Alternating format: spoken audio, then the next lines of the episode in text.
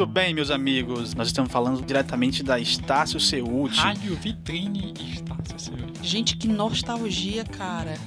O Pablo, ele, tá, ele não consegue se controlar, sério. É isso, Rádio entendeu? Vitrine. Tudo bem, Pablo. É porque é o Pablo. É porque ele tá empolgado aqui com esses espelhos grandes da janela de vidros. Vocês não podem ver, mas a gente vai colocar uma foto. É um lugar bacana. E estamos aqui então para apresentar o primeiro programa da segunda temporada. Aê! De volta aqui com a segunda temporada e já vamos começar falando de um assunto muito bacana. Sempre tem um assunto muito bacana pra gente tratar. Always. E o programa número 1 um vai tratar de eventos de comunicação e o mundo acadêmico para você que está quer entrar na academia, para você que é, sei lá, é um admirador da academia, para todo mundo. Serve para todos esse programa, vai ser muito legal o papo. A gente trouxe aqui o nosso convidado para discutir com a gente, porque a gente precisa dessas pessoas para dar respaldo porque a gente fala. Porque a gente fala muita besteira, mas É isso aí, Célio. é verdade. É verdade. Pois é, trouxemos aqui quem? Quem? Quem? O Washington Moura, o professor Washington Moura. E eu acho que o papo vai render. Sim, o professor deixou seu momento de organizador da Semana Estácio Conceúte e veio aqui partilhar conosco seu conhecimento, a sua experiência e vai ser ótimo. Concorda, Marina? Com certeza. É ainda mais aqui, nesse momento nostálgico aqui na Rádio Seult, né? Que todos nós passamos há pouco tempo atrás. Pouco tempo atrás, uns É, 10 anos Bem pouquinho, bem pouquinho. Não vamos entrar em Ei, detalhes. rapaz, 10 anos não. Que é Não, Não, isso? dez brincadeira, anos ainda brincadeira. Não, 5, mas 5. 10 anos atrás eu ainda tava assistindo Dragon Ball Z, né? É. Até É hoje. Marina. não, até hoje não, porque acabaram com a TV Globinho, É, né? não tem mais. Mas tem internet aí, meus Mas tem amigos? Dragon Ball Z. Enfim, tem muito conteúdo bacana aqui na programação. Tem curso, tem oficina, tem conversa afiada e tem palestras também com o Erickson Monteiro do Plugicitários, que ele vai falar sobre viver de empreendedorismo na publicidade. Olha só. Aí, meu amigo, guerreiro. Vai ter o Edgar Costa com as aventuras e dificuldades de vender matéria, agências de comunicação em ação, e a Luíse Belo com o difícil cotidiano do empoderamento feminino. Outro tema bancada, viu? É, eu vou assistir essas palestras todas. Daqui a pouco, né? A gente vai terminar aqui a gravação e vai correndo pra lá. Então, pra vocês, no começo do programa eu esqueci de apresentar a galera que está sempre aqui comigo, meus companheiros. Vamos ouvir a voz de cada um. Por ordem. Suzy. Nhanham. Tudo bem, gente? Vocês viram aí a ordem, né? Começa com essa. Não é ordem alfabética, eu sofri a minha vida inteira, porque meu, eu sou SU. Então, saía todo mundo da sala e eu era a última, praticamente. Então, um dia eu tenho que ser primeira. Que Mas drama. pensa, pensa pelo lado bom. Se tu esquecesse de fazer a tarefa, enquanto o professor fazia a chamada pra dar o visto, dava tempo de tu fazer. Verdade, isso aconteceu algumas vezes. Abafa. E cadê você, Pablo? Como Opa. sempre, com seu mocassim todo arrumadinho. Cara, que é isso? É isso aí. Só- Tá aí só- presente, né? Vivo, respirando. Isso é importante, né? É muito importante. Coração batendo. Opa, canta pra nós, Marina. Let it go, let it go. corta essa parte, corta essa parte. É porque eu só sei Corta essa mim. música, minha gente. Beleza. Corta nada, tem que mostrar as habilidades, os talentos, tá? Não, é porque eu não tinha feito a afinação. Olha, de, ela, ela não, exercício. não aqueceu a voz. Pois É é. profissa mesmo. É isso aí, queridos amiguinhos. E a gente então volta já já, já com o convidado pra gente discutir o assunto, o tema. Então vamos falar um pouco já, introduzir o assunto na mente dos nossos ouvintes. É, nós temos algumas instituições de ensino superior aqui no Piauí que ofertam cursos de comunicação. E o nosso tema de hoje é eventos acadêmicos de comunicação, né? A gente vai falar de comunicação especificamente porque é a nossa área, mas que essa, essa discussão se estenda para as outras áreas também, é, a importância desses eventos. Então, será que todas essas instituições de ensino superior elas realizam eventos ou sediam eventos para discutir a comunicação? E a gente fez uma pequena pesquisa para definir realmente, para falar para vocês com propriedade sobre esse tipo de evento realizado. Então, a gente tem as principais instituições aqui listadas e os eventos que elas têm realizado na área acadêmica. A AESP eh, não tem nenhum evento de grandes proporções relacionado ao curso de comunicação. Realiza iniciativas menores, como debates em sala, painéis de discussão, mas eh, nada tão grande como um simpósio ou um congresso de comunicação com temas mais profundos. A Faculdade de Santo Agostinho também constou na nossa pesquisa nenhum evento de grandes proporções. Deve estar na mesma situação que a AESP ao realizar eventos de menor proporção, debates, painéis. Também tem a chamada para a revista da Santo Agostinho, que acontece anualmente, onde as pessoas podem inscrever os seus artigos, mas são diversas áreas, não só comunicação. A Universidade Estadual do Piauí costuma realizar algumas ações para os alunos de comunicação social. Recentemente aconteceu a segunda edição do evento Articulações Estéticas, que abordou o processo de criação na arte contemporânea, olha que interessante. E entre os dias 25 e 27 de novembro, agora de 2015, haverá a terceira semana audiovisual da UESP. Se liga que isso vai ser muito bacana. A federal, né, a UFP, tem o CACOS, que é o Centro Acadêmico de Comunicação Social, que promove diversos eventos durante o ano letivo, oficinas, cursos, palestras e mesas redondas. Podemos destacar a Semana de Comunicação Social da UF e a Mosca, Mostra dos Centros Acadêmicos. Especial Cultura, piauiense Artes Visuais, Comunicação Social, Música e Moda, que aconteceu no mês de outubro e que já tem inclusive alguns eventos marcados para novembro. Outros eventos que a gente pode citar são o Erecom e o Intercom, que já são mais a nível nacional. Então até que tem uns eventozinhos bacanas acontecendo aqui então no nosso cenário. É, incluindo agora, né, a semana de comunicação da Estácio Ceut, né, que é onde a gente tá agora, vai fazer uma pequena cobertura. E vamos aproveitar aí muita coisa boa, porque a academia é o lugar onde a gente absorve conhecimento, cria conhecimento, Se enfim, recicla. se recicla, aprende. Aí a gente vai ver aí que não é só para estudante não, é para todo mundo que tem um interesse na área. Dá pra trocar uma boa ideia. É isso aí. Por falar em trocar boa ideia, é sobre isso que a gente vai falar. Eventos de comunicação. É verdade. No próximo bloco tem mais e a gente vai conversar com o professor Washington Moura. Pronto, o Washington Moura já está aqui com a gente. Vamos aguardar então nosso papo interessante. A gente volta já já.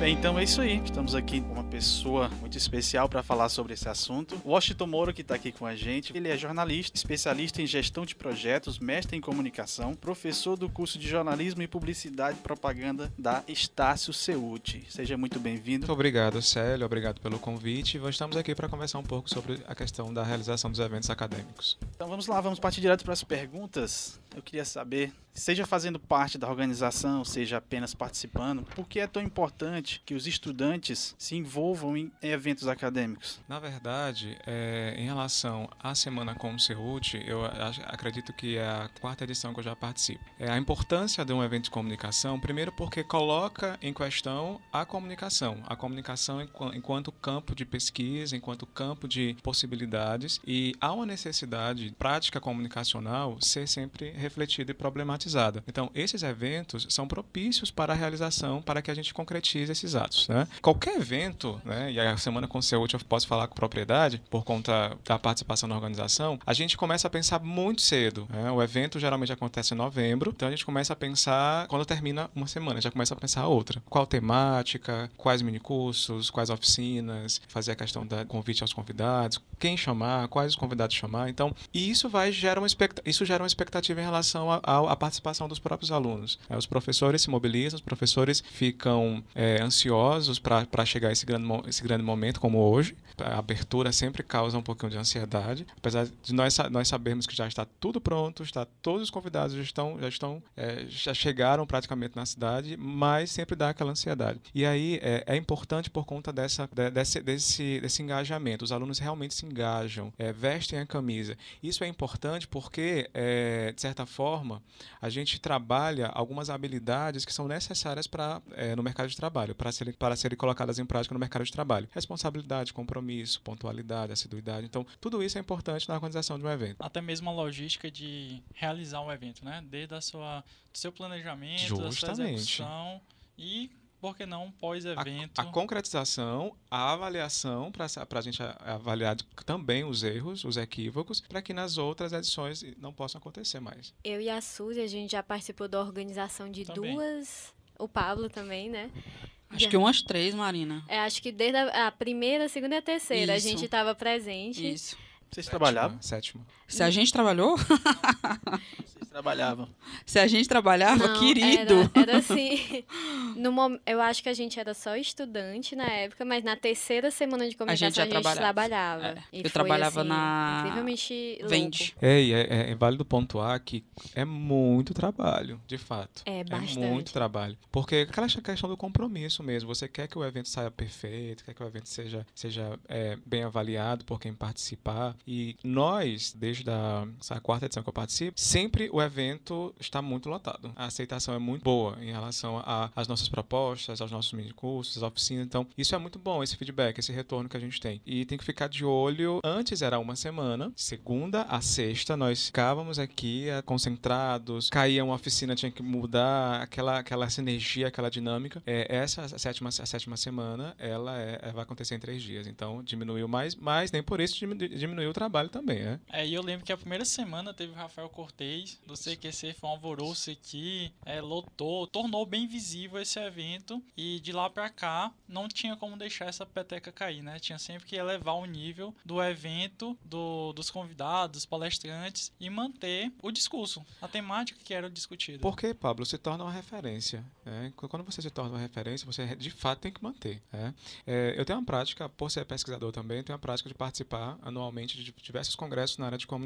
Como eu disse, é importante a gente participar, problematizar a comunicação, a prática, é, isso, é, e, isso é muito importante. E um, um diferencial da, da Semana Conceúte, Estácio Conceúte, é que ela alia a prática no mercado com a prática acadêmica. Não tem como você é, problematizar na academia algo que você não vivencia no mercado. Então você vai encontrar aqui professores que têm prática de mercado né, e prática acadêmica. Washington, até pegando essa, fazendo link com esse Vou, vou pescar aqui, vou pôr Fazendo um link pescas. com isso que você tá Pode falando. falar, Pablo. Pode falar, pegando o gancho. É, tá bom. Pegando o gancho com o que você tá falando, já falamos um pouco da importância do que o evento traz pro, a- pro aluno que tá na academia, porque tem toda essa vivência. Mas o que eu vejo também é a questão de como isso pode contribuir pro profissional que já está no mercado. Profissional que às vezes, ou por questão de desinteresse, ou então por questão de horários que não batem, que acabam não é, adquirindo todo o conhecimento e toda a discussão que é debatida num evento como esse. É, e a gente tenta flexibilizar os nossos horários justamente para atender a- também atender esse público-alvo, porque é de suma importância essa reciclagem. É, é o que eu mais falo para os meus alunos. A gente vai para o mercado, não se acomodem, busquem informações, principalmente em tempo de. é, nós estamos inseridos na área da- das tecnologias, novas narrativas. Então, são habilidades novas que o mercado nos exige. Então, a gente precisa estar preparado justamente para enfrentar esses desafios. E esse é o espaço, né? esse é o momento de a gente discutir, de a gente colocar em questão todas essas, essas dúvidas com quem vivencia, como a praxis, na verdade, que é aliar ao mercado à academia. Infelizmente, a gente percebe no próprio mercado um desinteresse, mesmo como o Pablo falou, dessa reciclagem. Não sei se as pessoas acham que é chato, que não precisam aprender mais, Então- mas é, é muito complicado, realmente. É, porque talvez eles acham que é um evento voltado mesmo só pra academia, e não é pra eles. E... Pois é, é essa, essa. A gente tenta desmistificar um pouco essa questão, por ser acadêmico, é algo sisudo, é algo duro, é algo que, que é inalcançável. Pelo contrário. O- cada vez mais as pesquisas estão sendo feitas para refletir é, essas práticas de mercado. É, o mais tenho visto nos eventos que eu participo pelo Brasil é, são, são questionamentos que surgem do cotidiano, do dia a dia. Então não tem nada, não tem uma, é, uma algo so- surreal, uma, uma problematização surreal, nada não, é prática de mercado, é algo que não dá certo que eu tenho que pensar para que dê. Acho que também tem a questão da acomodação. É Você vê um evento acadêmico, é para estudante. Estudante ainda está aprendendo. Ah, eu já sou profissional. Eu já sei, eu já aprendi isso aí, eu não preciso mais. É um grande equívoco. Eu acho que você tem que, tem que introspectar a essência e a habilidade do estudante até você morrer. Porque nós somos constantes estudantes, somos eternos estudantes. A gente sempre tem a aprender mais. Acredito que isso é, é a válvula pro- propulsora mesmo justamente para te impulsionar a aprender cada vez mais. Essa questão que você falou, é, eu vejo com preocupação. Sim. Sabe por quê? As empresas hoje, elas estão selecionando quem tem expertises é, multi a, os profissionais acomodados que não se alertarem a, a, tempo, eu acredito que essa vaga ela possa ser preenchida por um profissional que está se preparando para isso, está estudando para isso, consequentemente vai ser bem remunerado também para exercer essa função. Sem dúvida nenhuma. Às vezes o evento não é nem propriamente acadêmico, às vezes é uma palestra promovida por empresa X ou por um grupo de comunicação Y, mas mesmo assim a gente percebe que as cadeiras ficam vazias, que as perguntas da plateia não acontecem acontecem. Então é realmente uma preocupação que a gente tenta aqui no programa mesmo. Uma das nossas pretensões é mudar esse panorama das pessoas realmente compreenderem que a educação continuada ela é necessária, que não é uma obrigação assim no sentido de ser uma coisa ruim, né, de ser uma coisa chata, mas tem que ser uma coisa prazerosa. Você tem que encontrar o seu caminho e partir dali e continuar seguindo. Busca constante por qualificação profissional. E isso também até se reflete um pouco no mercado, quando a gente percebe algumas práticas que não são colocadas é, em práticas realmente. Digamos, começa, começa a partir de um briefing que a gente aprendeu dentro de sala de aula, que é uma coisa bem mais complexa do que a gente pega no dia a dia. Ou então a falta de um planejamento bem adequado. Isso a gente vê como um termômetro de que o academia e o mercado não estão andando junto. Ou seja, tem alguma coisa é, que não está acompanhando, que não está transmitindo a, a mesma comunicação que era para ser. Por isso os erros, por isso as gafes, por isso os equívocos. Né? A gente vê, como é que a gente vê no mercado esses, esses problemas? Graças a Deus, é, eu sempre, eu sempre fiz questão de participar de estar no mercado e é, desvendar o mundo da academia, porque é um mundo a ser desvendado. Ninguém pode saber tudo, não tem como fazer isso. Quando eu, eu fiz essa escolha, foi justamente, e acredito que quando a gente faz escolhas, a gente tem que encarar, tem que ir até o final, é, eu percebi que, de fato, Pablo, muitas coisas, muitas coisas que a gente aprende na academia, aí algumas pessoas falam assim, ah, mas isso aí lá no mercado é diferente. Ah, mas lá no mercado você vai ter que se sujeitar a isso. Ah, mas não. É, eu acredito que se você aprende a fazer, você sabe como fazer, fazer, tem um diferencial para fazer, e aos poucos você vai introduzindo essa, essa, essa diversidade, essas mudanças no mercado. É, eu falo isso porque eu sou exemplo próprio. Todas as pessoas com as quais, é, hierarquia superior, que eu já tratei, já conversei, obviamente vem cheio de vícios. Os vícios aparecem, a gente tem que, aos poucos, você não pode chegar lá querendo revolucionar a empresa, né? Porque não tem condição. Mas aos poucos você vai introspectando naquela cultura organizacional mudanças convincentes que, no final do, das contas, você vai perceber que vai trazer benefícios para a sua equipe, para a empresa. E convencer o chefe, né, o diretor, que aquilo é, traz um benefício é, duplamente para a empresa dele. Né? Eu falo isso Verdade. Com, com questão mesmo de propriedade de, de prática, porque eu já fiz isso. É, e aí mais, é mais o que eu ouço. Ah, professor, mas a gente nem, nem mais faz pauta. O repórter já vai para a rua com a pauta da cabeça dele. Dá certo, às vezes dá muito certo, mas vem muitos equívocos. É, de vez em quando acontece um improviso, mas tornar o improviso uma, uma prática não dá. Tá tem fora, que né? eu sou a favor do roteiro também, tem que ter. Eu sou barata de eventos de comunicação. É, Também gosto. Os, os, eventos de comunicação, se a gente, a gente for. Eu gosto de, de todos. Assim, eu vou, vou para Intercom, vou para SBPJ, vou para Compós, vou para onde tiver. Eu ganhei um apelido singelo na última empresa que eu trabalhei de Maria Palestra. Porque eu tô em toda palestra e eu gosto mesmo. É, eu acho muito necessário. E olha só, o diferencial da Semana Conceute é que este ano o evento é gratuito. Então, assim, é uma... um grande diferencial. E não tem motivo para não vir, né? Não tem. É perto, no... o trânsito não é tão ruim.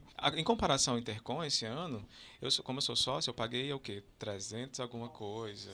Mas estava dando quase um salário mínimo de inscrição. Para quem não é sócio, para quem é, então, mas vale a pena. Você, como eu falei, um espaço mesmo. E além da, dessa, dessa possibilidade de ser um espaço para debater, para discutir, você faz amizades, faz contatos. Eu acho que isso é o mais rico. É o network, minha Justamente. gente, né? As pessoas se perguntam, mas onde eu conheço pessoas? Onde eu faço contatos? Os eventos são um ótimo lugar para isso. Vai ter um evento agora próxima semana em São Luís, na UFMA, é, voltada para novas narrativas, tecnologias e a questão do network, né? Eu tô, eu tô precisando, me, eu tô precisando me enquadrar num grupo é, de pesquisa e nessa área, comunicação e tecnologia. Aí eu já conversei com o organizador, olha, é, eu preciso, não, hoje eu vou já apresentar para dois professores da UNB que estarão aqui, a Raquel Ricoeiro vai estar lá, para quem gosta de tecnologias, de no, novas narrativas, ela é a referencial no, no Brasil. Né? Então, é, é, o espaço assim, de, de vivência. Não dá para você ir para um evento de comunicação e ficar tímido na sua, cabisbaixo. Não dá. Você tem que ir lá, tem que conversar, tem que trocar cartão, tem que trocar WhatsApp, tem que, tem que, tem que movimentar. Falando aqui no nosso mercado, aqui no Piauí, é, o que a gente percebe é que a grande... Não me coloquem apuros, viu? não, não, não é apuros, não. Mas assim, o que a gente percebe é que a grande parte dos eventos de comunicação acadêmica são voltados para o jornalismo e não incluem a publicidade. Isso seria porque o jornalismo talvez tenha mais cientificidade que a publicidade, ou é porque aqui tem mais curso de jornalismo do que publicidade? Qual a sua opinião? Eita, mas ela me amarrou, foi com vontade. Boa pergunta, Marina.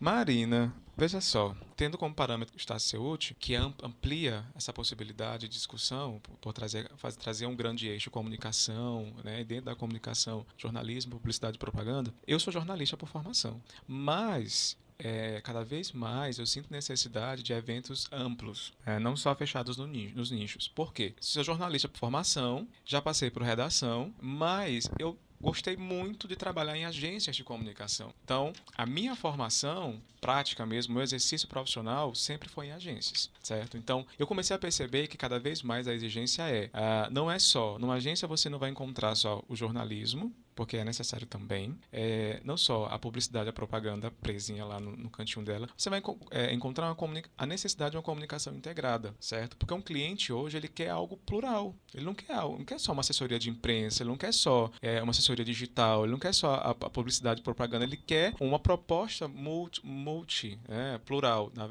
eu ia falar multicultural, né? Mas é plural. acaba sendo, às Acaba vezes. sendo, acaba sendo. Mas e, e, aí a empresa precisa ter essa necessidade, né? Assim, por todas as agências que eu passei, é, eu sempre tive a sorte de colocar um pouquinho da experiência com jornalismo, mas também me aprofundar e conhecer a, a vizinha, né? Porque as duas não se bicam. Publicidade, jornalismo, dizem que não se bicam, né? Mas precisam se abraçar, precisam se amar ali, pela Ainda necessidade que, mesmo. Assim, atualmente, o conteúdo está é, é, tá sendo extremamente valorizado. E o jornalismo e a publicidade é, começam, às vezes, a entrar um na área do outro, porque tá algo, assim, bem interligado. Tá híbrido, né? né? O negócio tá ficando híbrido, isso. quase. Publicidade eu, eu não vejo isso, isso como algo negativo, não. Claro que nós temos que respeitar as técnicas, as, as especificidades, as particularidades, é, mas para isso a gente precisa, no meu caso, a agência que eu trabalho hoje, sem querer fazer mexão, é, a gente trabalha nesse clima de comunicação integrada. Nós somos uma equipe. Essa equipe, ela tem ela, suas áreas de atuação, mas quando essa equipe se une, a gente forma o global. Nós temos um cliente, analisamos um cliente de forma holística, certo? E cada um sabe, cada um no seu quadrado, né? Cada um sabe o que fazer. Isso não vai impedir de, por eu introspectar essa cultura organizacional de sinergia de, de, de união, isso não vai impedir de eu sugerir alguma coisa para o publicitário, para o redator, né, como jornalista. Ou alguma coisa no atendimento, ou alguma coisa lá na mídia. E isso é bom porque os dados não ficam presos. Quem ganha é o cliente, em primeiro lugar, e, consequentemente, a empresa. Então, sobre os eventos que você me perguntou, por que, que, que é a parte mais difícil, né? Por que, que os eventos são na área de jornalismo? Eu acredito, eu vou chutar, empirismo mesmo, é, deve ser por conta da formação mesmo dos organizadores, talvez por conta a maior parte dos cursos é voltado para o jornalismo, voltada para o jornalismo, e isso é óbvio, né? Se eu, se eu sou jornalista, se é minha formação, sou pesquisador na área de jornalismo, estou na academia pesquisando jornalismo, eu vou incentivar um evento na área de jornalismo, né? E não é nem maldade, não é nem falta de interesse, mas é mesmo direcionamento, é foco, né? E não vejo isso como negativo. A gente não tem um número exato aqui, mas talvez se a gente for fazer um comparativo, hoje a gente tem mais acadêmicos na área de jornalismo do que na área de publicidade, talvez eu, olhando assim empiricamente também, vejo isso, porque os publicitários é, estão mais interessados realmente no mercado, né? estão mais focados no mercado. Já, já tem muita gente na academia, assim, eu conheço, tenho professores ótimos, tive professores ótimos, mas ainda vejo que o jornalismo está se sobressaindo na, na área da pesquisa. Mas é, é, é, é onde eu puxo a orelha de alguns alunos, porque os dois campos, eles se complementam. Né? É, os dois campos precisam se complementar e precisa haver interesse de ambos os lados. Certo? Não dá para você só, ser só mercado. Porque se você ser só mercado, você pode ser um excelente profissional, mas você vai acabar tendo vícios, né? Acredito que a academia, o ambiente acadêmico é justamente para quebrar esses vícios, para colocar mesmo em questionamento, para um, aquela aquele ponto de interrogação muito grande que você precisa rever atitudes, rever comportamentos, rever fluxo, fluxo de trabalho, rever uma série de coisas que, como a gente percebe, gente, muita, muitas coisas já estão ultrapassadas. Assim, tem, tem setores em agências que não precisam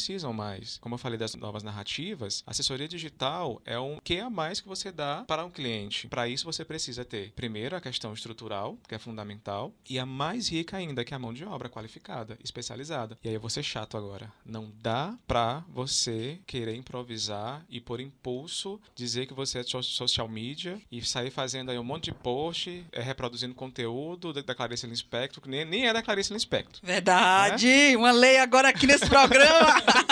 Isso rende. Não vamos lhe convidar então para participar. Olha, eu venho. Tem um especial sobre. A gente vai passar a, tarde, a noite conversando, porque eu tenho muito. Vou desabafar. Imagina a gente. Novo quadro agora no programa. A gente vai encerrar aqui. Essa Acabou? Primeira... Não, não, é que eu comecei não, a me empolgar. Peraí. A gente vai encerrar essa primeira parte aqui, mas a gente volta para continuar o assunto. E nós vamos ouvir então um pouquinho de música. Dessa vez nós trouxemos uma banda de blues, pelo que me parece, né? Fronteira Blues. Sim, sim, Fronteiras Blues, uma banda sensacional. Eu vou dizer com conhecimento de causa, porque eu já assisti algumas apresentações dos caras da Fronteiras. Eles são muito bons, acabaram de lançar um CD e a gente vai ouvir agora no Ouve Lá. E em breve vai ter matéria especial com a Fronteiras no nosso site. Esse quadro só melhora, viu? Nível. Enfim. Beleza, então fique aí com Fronteiras Blues e a gente volta já já.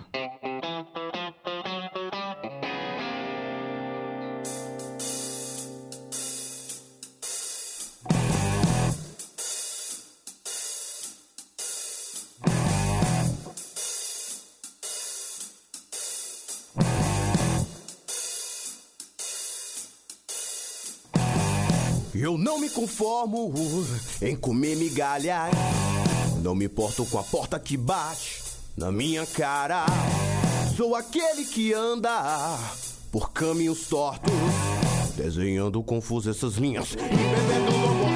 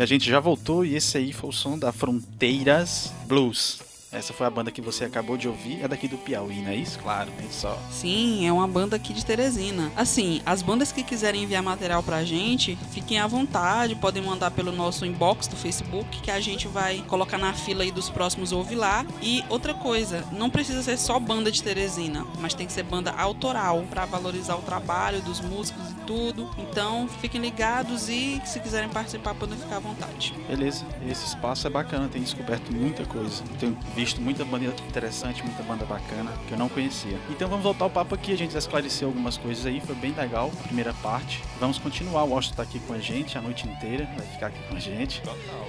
E então vamos dar prosseguimento. Pablo, faz uma pergunta aí, Pablo. Então, professor Washington, é, esses eventos são importantes para incentivar o trabalho é, de pesquisa dentro da academia. Com relação a. Ainda é muito complicado desenvolver pesquisas dentro das faculdades particulares. Não só nas particulares, nas públicas também. Pesquisa, a pesquisa precisa ser desmistificada. Por quê? Por ser professor de metodologia científica, que é a grande vilã de, de alguns alunos, né? Ah, meu Deus, é, é dolorosa, é uma peregrinação, e não é. é eu tento, nas primeiras aulas, e aí também por, por ter já ministrado algumas disciplinas lá para os alunos do sétimo, oitavo períodos, eu tento colocar a pesquisa não como a grande vilã da história. O que acontece? O aluno entra, entra na, na, na faculdade, na universidade, é, tem contato com a metodologia científica do primeiro período, e aí que acredito que há algum equívoco em relação a alguns professores. Não estou criticando os meus colegas, mas é, eu acredito que alguns programas colocam é, a, a, metodologia científica, a pesquisa em si, o projeto de pesquisa, a execução do projeto de pesquisa, como algo maçante, algo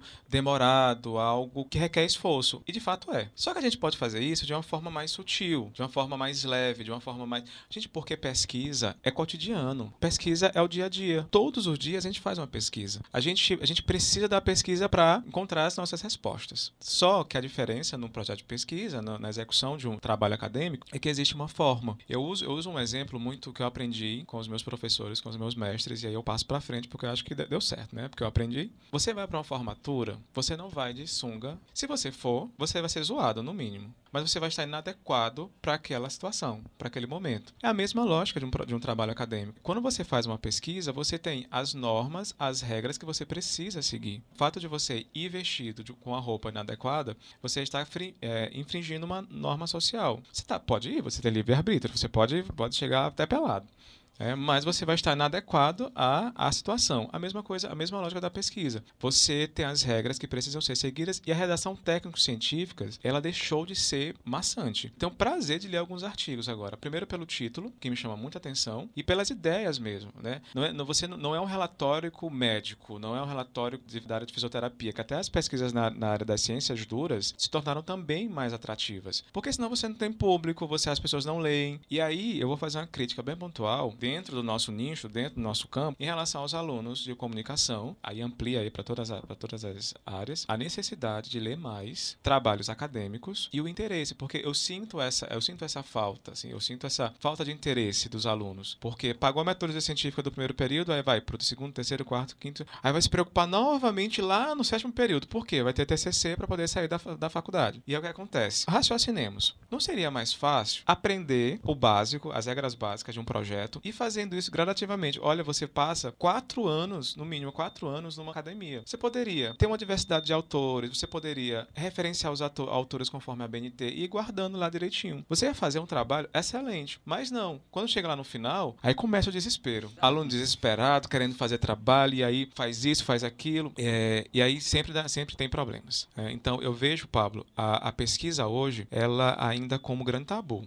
É, não ainda como aliada, mas como grande tabu, pela falta de interesse. Eu acredito que se houvesse mais esse interesse de conhecer esses, é, essa, essa, essas publicações, eu fui falar uma vez em revista, revista científica para uns alunos e eles não, não aqui na, na, na instituição, noutra instituição, e eles não sabiam. Revistas científicas na área de comunicação. Quais, professor? Gente, tem muita tem bastante. E essas revistas cada vez mais trazendo temas atuali muito atuais, atua muito atualizados, que a gente precisa entrar em contato com eles. Eu falo muito, minha gente. Eu falo, eu falo, eu, eu, me empolgo. Eu vou pontuar mais, mais uma vez a questão da precisa ler, precisa se interessar, precisa, precisa se interessar, precisa conhecer. Eu só posso criticar algo se eu conhecer, se eu me permitir conhecer. Então, eu só posso criticar se eu gosto ou não de pesquisa, se eu tentar fazer. Se, se eu tentar uma, duas, três vezes, é realmente não é minha praia. Então, eu lembro que quando eu estava na faculdade, uma professora deu um puxão de orelha na turma, dizendo: olha, a gente precisa de pessoas da comunicação escrevendo artigos para a revista da instituição, porque é praticamente 99% artigos de direito. É quase uma revista exclusiva de direito, porque não tem outros cursos fazendo. Gente, o nosso campo é tão amplo, tão grande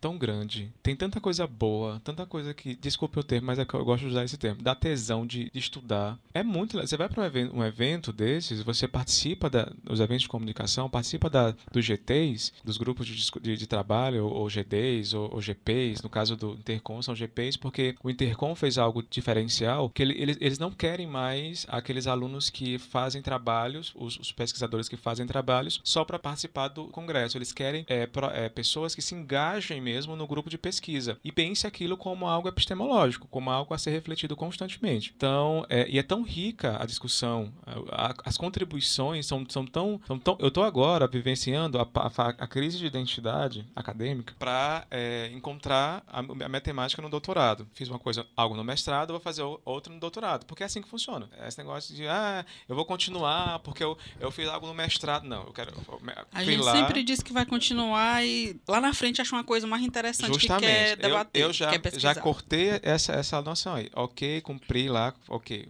Essa parte já foi, eu quero outra coisa agora. Eu quero, doutorado são, são quatro anos, é um tempo maior. Então, para eu fechar o que eu quero de fato, eu preciso conhecer. Eu- estou me permitindo a, a participar dessas discussões e, é como eu falei para vocês, é muito rica. A- As contribuições são muito ricas.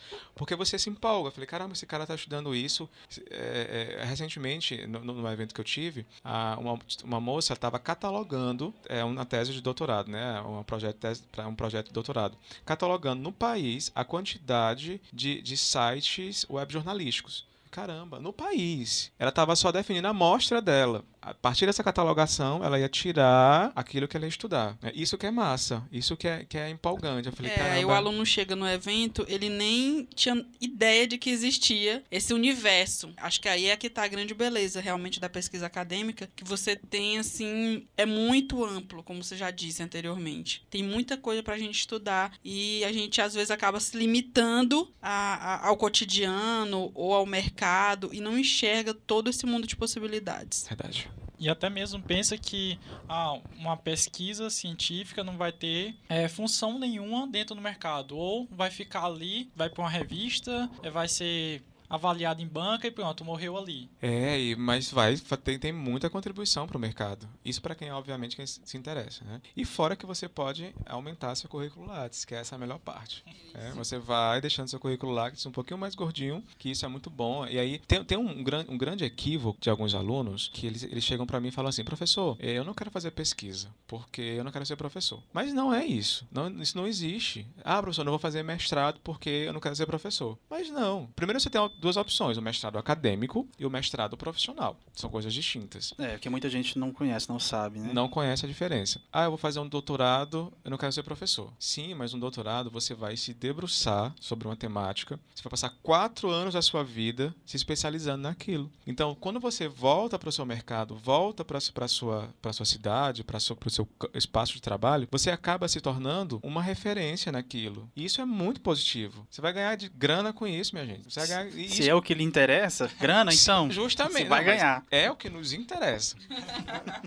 Também, né? É, você vai ganhar, porque você vai se tornar uma referência naquilo. Você vai ter como dar uma contribuição com propriedade né, em relação àquela temática. Então, há, muita, há muito equívoco em relação, em relação a isso. Essa, ah, eu quero fazer um mestrado acadêmico, eu nunca vou fazer porque eu vou me tornar professor. Tenho muitos amigos que estão agora no saindo do mestrado, levaram 10 anos de mercado e sentiram a necessidade de se ingrar por novos rumos, por novos caminhos, porque é necessário isso. Ainda na graduação, eu já senti essa necessidade, mas é, eu optei por passar pelo mercado para adquirir experiência de mercado e só depois partir pro mestrado. E agora eu já tô louca querendo ir pra academia. Mas ainda demora assim, mais um aninho eu tô de volta na academia. Demora nada.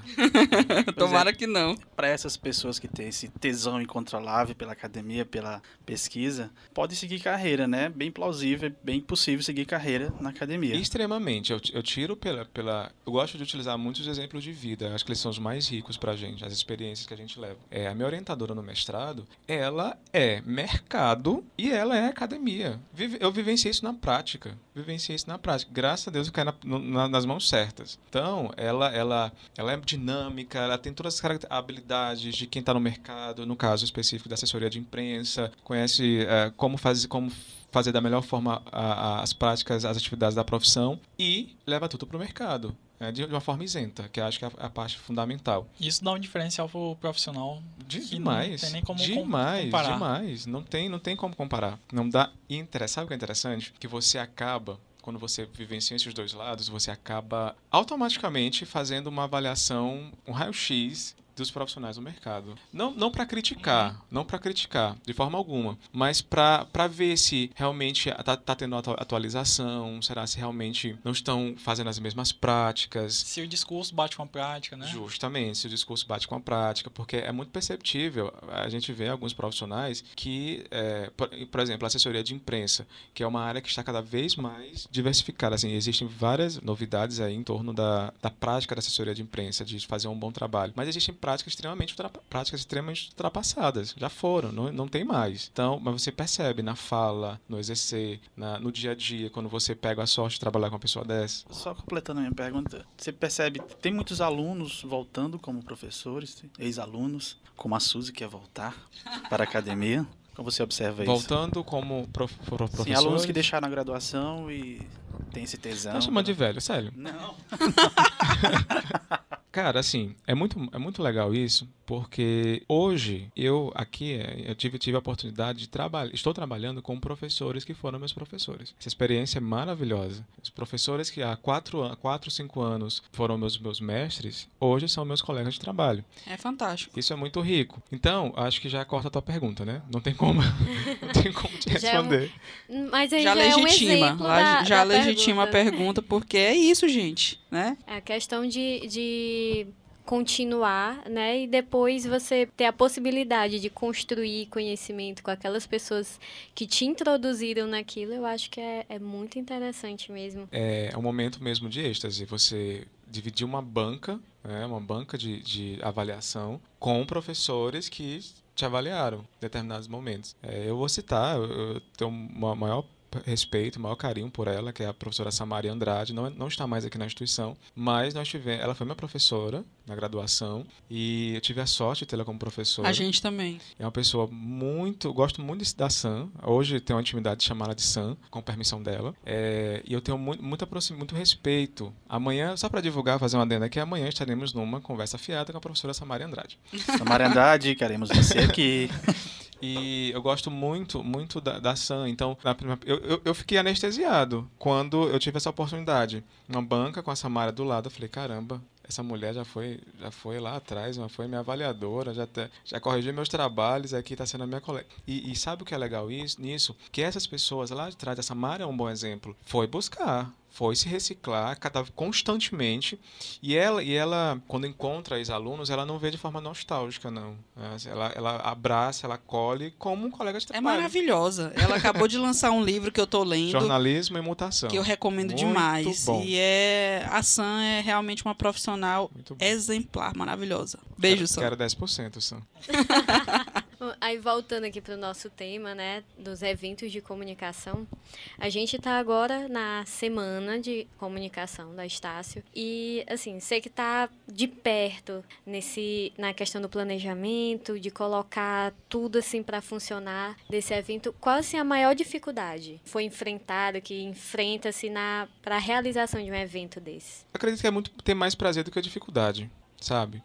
A preocupação já é uma dificuldade. Você ficar gerar aquela preocupação para que tudo dê certo, para que é, ficar atento aos horários de palestrantes. Nós temos palestrantes de fora, tem que, tem que ter a pontualidade de pegar no aeroporto, de trazer direitinho, de a pessoa se sentir bem acolhida, se sentir bem recepcionada. Tudo isso é preocupação. Preocupação com, com inscritos, entregar o crachá direitinho. É, então, a, a, mas como eu, eu acho que não seria nem interessante a gente entrar nas, nas, preocupações, mas no prazer em fazer. Hoje vai terminar o dia, nós finalizamos o primeiro dia com sucesso. Começamos pela manhã e vamos encerrar agora com a palestra. É, então, encerramos o primeiro dia com sucesso. Então, isso foi uma, foram preocupações do dia que morreram. E amanhã vamos ter novas preocupações até, até encerrar. E, e encerrar entre aspas, porque na quarta-feira encerra e já começa uma, uma, nova preocupação a próxima semana. É realmente muito divertido, né? No final das contas, a gente participou, como a Marina falou, de três eventos na organização.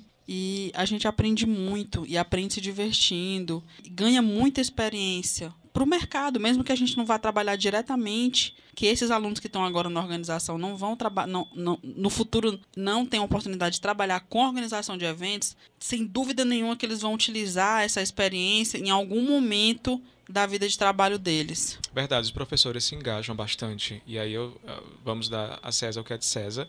É, eu pontuo aqui, destaco a, a, o empenho e dedicação de Maria Helena. É, sempre engajada, sempre preocupada, sempre ansiosa, sempre motivando os, os, nós professores, os alunos principalmente, Neuza, Cristiane Ventura, a professora Arabella. Então são professores que estão assim no front, é, que, que o professor Washington. É, estão no- justamente é, com a intenção de, de motivar. Porque, gente, a motivação é necessária em qualquer momento. né? E lá no mercado a gente sabe disso. Que a motivação ela- é uma válvula, válvula propulsora mesmo. Então, é, os alunos. E é, o cansaço é, é- o cansaço é, é muito grande. né? Porque não é fácil você chegar pela manhã e ir embora só às 10. Isso todos os dias.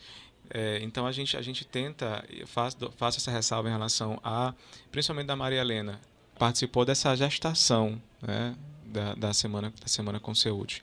Então ela tem é um filho para ela, ou uma filha. né? Então, e aí e o, o legal é que ela nos passa esse carinho, nos passa essa. E aí isso vai refletindo nos professores, nos alunos, a gente vai abraçando a causa. A gente observa que existe uma renovação realmente do sentimento pela semana. Porque a gente que participou, mais uma vez citando essa nossa participação, mas é, a gente tem uma perspectiva diferente, né? Quando a gente olha de fora e percebe realmente que existe uma renovação, que cada vez estão é, surgindo alunos mais talentosos, mais empenhados, mais comprometidos com essa causa da semana, com a causa da, do evento acadêmico, da pesquisa. Com certeza. Principalmente, né, eu volto àque- àquela, àquele ponto dos contatos. Fazer contatos. E o, o- legal disso, o massa disso, é que os palestrantes, eles se, se empolgam com isso. Eu lembro bem que em 2012, o Cássio Politi, acredito que vocês conhecem. O Cássio Politi esteve conosco. Isso, esteve, conteúdo. isso, esteve conosco aqui e eu, eu fui responsável de fazer a acolhida, estar com ele até o mo- momento do evento. Então, ele elogiou bastante essa integração. É- Era perceptível a integração, a preocupação, a preocupação em, em começar na hora certa, em terminar na hora certa. Então, e isso, isso são habilidades que a gente leva para a vida. Tinha um cuidado. Eu estava presente nessa, nessa edição da semana, na palestra do Cássio, e realmente dava para perceber o cuidado da organização, eh, de como as coisas realmente estavam polidas. Justamente, e ajustadas, Uhum. afinadas. Porque tem os bastidores também. É, o palestrante vem, mas existe toda uma logística. Tem que pegar no aeroporto, tem que levar no hotel, tem que, após o evento, tem que levar para jantar. Tudo isso fica com a organização. É, é o compromisso mesmo. E, a- e a- os alunos vêm para cá, almo- almoçam aqui, porque gostam, porque querem, porque querem estar, querem estar envolvidos. Então, é, ninguém vai para cá fazer nada de forma forçada. É, todo- todos vêm com uma boa vontade em querer ajudar, em, em que comprando mesmo aquela ideia para que dê certo. Bem, eu acho que a gente encerra por aqui nessa conversa maravilhosa com o professor Washington Moura. Rendeu professor muito essa conversa. Foi, foi muito boa essa conversa. Se você tem mais um tempinho aí para você falar um pouco sobre os seus projetos, a gente agradece. Você tem certeza que, que eu falei sobre meus projetos? Alguns projetos só. Tá lançando livro, como é que é? Os seus projetos? não, não, livro agora não, 2016 só. Pronto, ter um aí. livro. É, na área de comunicação. Beleza. Quero agradecer, de fato, rendeu bastante a conversa. Gostei muito de vocês. A gente também. Não conhecia, conhecia só o Pablo de uma forma muito implícita. Conheci o Pa- Sério, conheci o Pablo é, pessoalmente hoje. Aham. Mas Só por, me- só por esse telefone. Pablo é Olha a famoso. Olha, olha, já tá a dando pessoa, cartão tá a pessoa. cartão. Vocês precisavam ver isso. Muito bem feito, por sinal. Muito legal. Mas eu agradeço muito. A, a- a discussão foi muito boa. Acaba acho que discutimos até coisas que não estavam na pauta, que eu nem li a pauta para não ficar tendencioso. É, quero voltar. Ah, mas Pronto, vai já Está voltar. convidado. Quero já está voltar. convidado. Que- dia, que horas. Quero voltar com a Samara. Nós vamos ver na nossa com- agenda.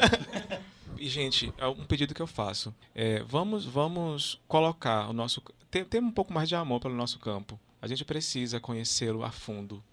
com, com, com- com gosto, com vontade. É, e, e isso não é, é, desvalorizar, menosprezar o, o, o, o trabalho do- dos outros, a área dos outros, porque nós precisamos das outras áreas também. É, sociologia, psicologia, cada vez mais a- a- as áreas se entrelaçando aí. E a comunicação é essa mãezona que vai fazendo os elos. Então a gente precisa conhecê-la, conhecê-la mais a fundo para que lá no mercado a gente. E aí eu vou dar uma alfinetada boa para encerrar. Uh, Para que lá no mercado a gente não faça tanta besteira. Não verdade. veja tanta besteira. Né? Tanta, tanto, tantos equívocos que infelizmente são, não são maturados e não são, não são é, humildemente revistos. Por arrogância e ignorância mesmo. Alfinetada para encerrar. Arrasou. Beleza, e esse foi o Super Washington, esteve aqui com a gente, foi um papo bacana, vocês gostaram? Demais. Adoramos. Foi Não Poderia ótimo. ser melhor, né? Foi maravilhoso. Então vamos para a nossa tão querida pesquisa temática, a primeira pesquisa temática da segunda temporada. Olha aí, cara, pesquisa temática, ela não acaba, gente. Que bom, cara. Ela é forte, ela permanece. É, ela resiste. Ela resiste. Nesse momento que a gente retorna e que a gente discute nesse episódio um assunto tão importante como a necessidade da participação de todos nós em eventos acadêmicos ou não que discutam sobre comunicação, sobre nosso mercado, nossa área, a pesquisa temática não podia tratar de um assunto diferente. Então, a gente vai perguntar o seguinte: qual a importância dos eventos acadêmicos na sua opinião? Você que está aí agora nos ouvindo, você costuma participar desses eventos? Então, expresse a sua opinião, que ela é muito importante para nós. Nós esperamos então a sua resposta, aguardamos você lá interagindo com a gente, participando da pesquisa temática. E chegamos ao fim do primeiro programa da segunda temporada. O que vocês acharam desse programa, meus amigos? Devo dizer que nós estamos melhorando, tá? Olha que coisa boa. Colocando a modéstia um pouco de lado. Modéstia é... exclusa. Exclusa. É... A gente está melhorando sim e a tendência é que melhoremos mais. Então você, por favor, continue nos acompanhando que as coisas vão melhorar ainda mais. Que bom. Só que isso bom. que eu tenho pra dizer pra vocês, Suzy. apenas. Vai ter Nutella, é? Suzy, Sim. e modéstia pra quê? Não, Nós não. somos publicitários. É- é Publicitário verdade. não tem É, modéstia. eu só quero dizer que não vai ter Nutella porque eu tô de dieta, então não tem Nutella pra ninguém, entendeu? É ninguém comendo Nutella na minha frente. Eu nunca comi Nutella, então. Nutella é Mara. É, tem uns, é gostoso, mas não estamos aqui pra fazer propaganda, então vamos continuar. Achou que foi, foi legal, foi legal o papo com o Washington. Tu gostou, Paulo? Bacana, muito enriquecedor pra nossa discussão. e Dá vontade toda- de voltar pra academia e ficar lá para sempre. Não, eu nunca quis sair, até porque um dos objetivos desse projeto é justamente debater, é troca de ideias com profissionais. E é isso, foi bom, muito enri- enriquecedor o conteúdo, o debate. Todo é, programa, quando quando termina, a gente diz que foi muito enriquecedor, né? Eu acredito então que nós somos muito ricos. Ainda não chegamos nesse nível. É, É, conhecimento, enriquecedor cara. com conteúdo, exatamente. Claro, de conhecimento. Pelo menos ah, tá aumentando a, a conta bancária do conhecimento, né? A Nosso cada capital programa. social tá Isso. aumentando. Muito bem, nosso capital Networking social. também. Oh, E aí, cara? Capital social! Parece o nome de uma banda? Ah, não, é outro nome. É de banda. outro, rapaz. Enfim. Foi uma maravilha. Foi Foi um massa, prazer estar com massa. vocês. Nós estamos de volta com o nosso Como Pode, na sua segunda temporada. E, e essa segunda temporada promete ser uma das melhores que vocês já ouviram. agradecer aos ouvintes que continuaram. Vamos recitar nosso mantra, né? Esteja com a gente, participe com a gente por meio do nosso site. Tem nossos links aí disponíveis, mas eu vou falá-los aqui. Nós temos o nosso perfil no Facebook, nós temos o SoundCloud, nós temos o Twitter, nós temos até Twitter. nós Twitter, nós temos Instagram. Instagram. O que mais? Vai dizendo aí. Tem Snapchat também? Ainda não. Tá, Não na- tá- acredito. tá nos planos. E A aquele- gente vai fazer Snap, mas por enquanto vamos focar no Paris. Ó, a intimidade é o Paris, entendeu? O já, Paris já Code. reduziu a palavra. O povo é Então. assim, né? Tem essa mania. Tem uma novidade pra vocês também. Pra mim também. Que não Pra todos nós, não é uma Ah. novidade pra todos nós. Brincadeira, eu já tinha, a gente já tinha discutido isso antes, né? Ouvintes, não fiquem com medo, né? A gente vai ter um novo, uma nova sessão aqui no Como Pode, mas que depende da participação de vocês. Olha aí, Como, como muita vai atenção. funcionar? Atenção. como vai funcionar isso? É, vai ser um momento em que você vai poder desabafar qual é o seu problema que você enfrenta Fala no seu dia a dia. Entendeu? É, o que você gostaria de falar e você não tem como falar. Você pode falar pra gente e a gente vai falar aqui, sem nenhuma identificação, obviamente. Se você não, não quiser ser identificado, a gente não identifica, ok. Mas a gente precisa, todos nós precisamos compartilhar esses problemas, porque o que a gente acredita é que esses problemas precisam ser conhecidos para que soluções sejam apontadas e, quem sabe, até efetivadas, não é mesmo? Olha só, isso é que é importante. O como pode ir mudando sua vida.